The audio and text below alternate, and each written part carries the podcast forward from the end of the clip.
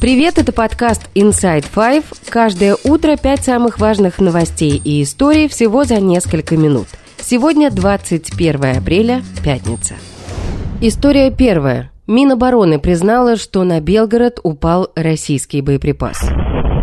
Накануне поздно вечером в центре города произошел взрыв. В результате на одной из центральных улиц образовалась большая воронка. Были повреждены здания и автомобили. Губернатор Вячеслав Гладков сообщил, что две женщины пострадали, одна отделалась легкими ссадинами, вторую госпитализировали в состоянии средней степени тяжести. В Z-пабликах произошедшее сразу приписали Украине. Появились многочисленные едкие комментарии о том, что Белгород бьют не целясь, бессмысленно, ради факта удара. Комментаторы продолжали в духе «надо срочно ответить» и бить по Украине пока есть чем. Позже в Минобороны России признали, что взрыв произошел в результате падения боеприпаса с российского военного самолета Су-34. Военное ведомство назвало это нештатным сходом авиационного боеприпаса и сообщило, что проводится расследование.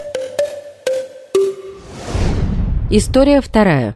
В России начали рассылать электронные повестки. Сначала в Москве, теперь в Санкт-Петербурге. Пока, как уверяют власти, это тестирование и подготовка к осеннему призыву. Разосланные повестки не имеют юридической силы и отправляются, чтобы проверить систему. Тестовые повестки приходят в личный кабинет на госуслугах. Об этом сообщил журналистам главный военком Петербурга Сергей Качковский. Прорабатывается вопрос оповещения с помощью СМС. Ранее депутат Госдумы Андрей Картополов, который инициировал принятие закона об электронных повестках, заявил, что в весенний призыв, он начался с апреля, россиянам начнут рассылать электронные повестки, чтобы понять, доходят они вообще или нет. Значит, в этот призыв будут рассылаться повестки электронные, только в тестовом режиме. А что значит тестовый режим? Ну, тестовый режим, это уж понять, они вообще доходят, не доходят. Ну, как апробация системы. Юридически не имеют Юридические силы. силы они не будут иметь. Пока достоверно понять невозможно, правда ли то, что говорит господин Картополов. Также военкоматы не намерены, по его словам, применять ограничительные меры в виде запрета на выезд или сделки с недвижимостью.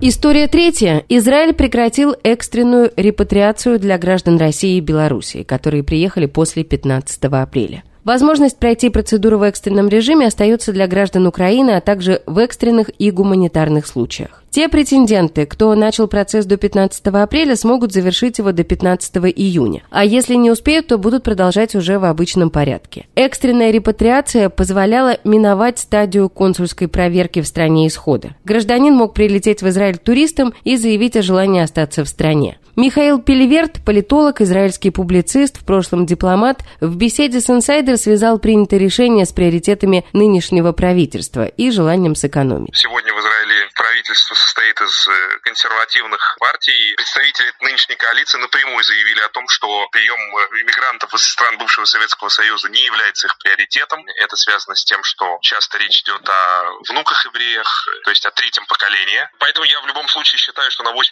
это решение можно объяснить приоритетами нынешнего правительства и э, желанием сэкономить там, где они считают, что это не важно. Всего за 2022 год в Израиль репатриировалось более 70 тысяч человек. Это в два раза больше, чем годом ранее. Также это самый высокий показатель за последние два десятилетия. The Times писал, что в России проживает от 165 до 200 тысяч евреев.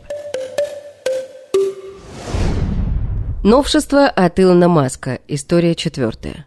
Твиттер начал удалять голубые галочки верификации слева от названия аккаунтов. Они подтверждали, что профиль ведет реальный человек или его ведут официальные представители указанной компании. Эта система позволяла бороться с фейковыми аккаунтами популярных публичных фигур. Теперь галочку можно сохранить только если оформишь платную подписку за 8 долларов в месяц. Голубые галочки потеряли такие известные люди, как Папа Римский, Дональд Трамп, Джастин Бибер, Кэти Перри, Бьонсе, Леди Гага, основатель Твиттер Джек Дорси, сняли ее из аккаунта Инсайдер. В сети появилось множество шуток о том, что теперь понятно, кто платит деньги Маску. Также пользователи шутят, что никогда не думали, что будут жить в мире, в котором они верифицированы, а Бьонсе нет. Илон Маск постоянно пытается перекроить соцсеть под себя. Так, в феврале начала распространяться информация о том, что он потребовал изменить алгоритм Twitter таким образом, чтобы его твиты в ленте показывались первыми. Также в поиске Twitter вновь появились аккаунты российских пропагандистов и государственных ведомств, которые с началом полномасштабной войны были из него исключены. При этом Маск обвинял предыдущее руководство Твиттера в коррупции и политической цензуре.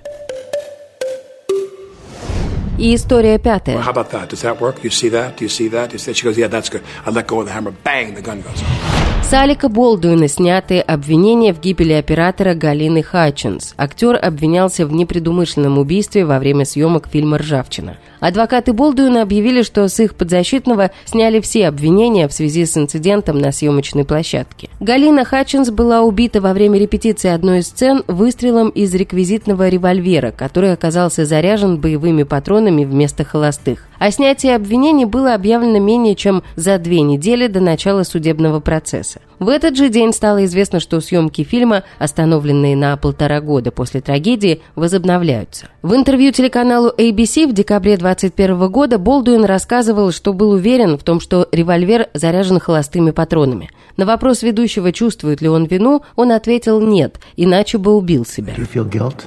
No. Я понимаю, что кто-то в ответе за случившееся, и я не знаю, кто это, но этот человек не я. Клянусь Богом, если бы я чувствовал, что трагедия произошла по моей вине, я мог бы убить себя. В непреднамеренном убийстве вместе с Болдуином обвиняли консультанта по оружию Ханну Гутьеррес Рид, и с нее обвинение не снято. И это все на сегодня. Вы слушали подкаст Inside Five.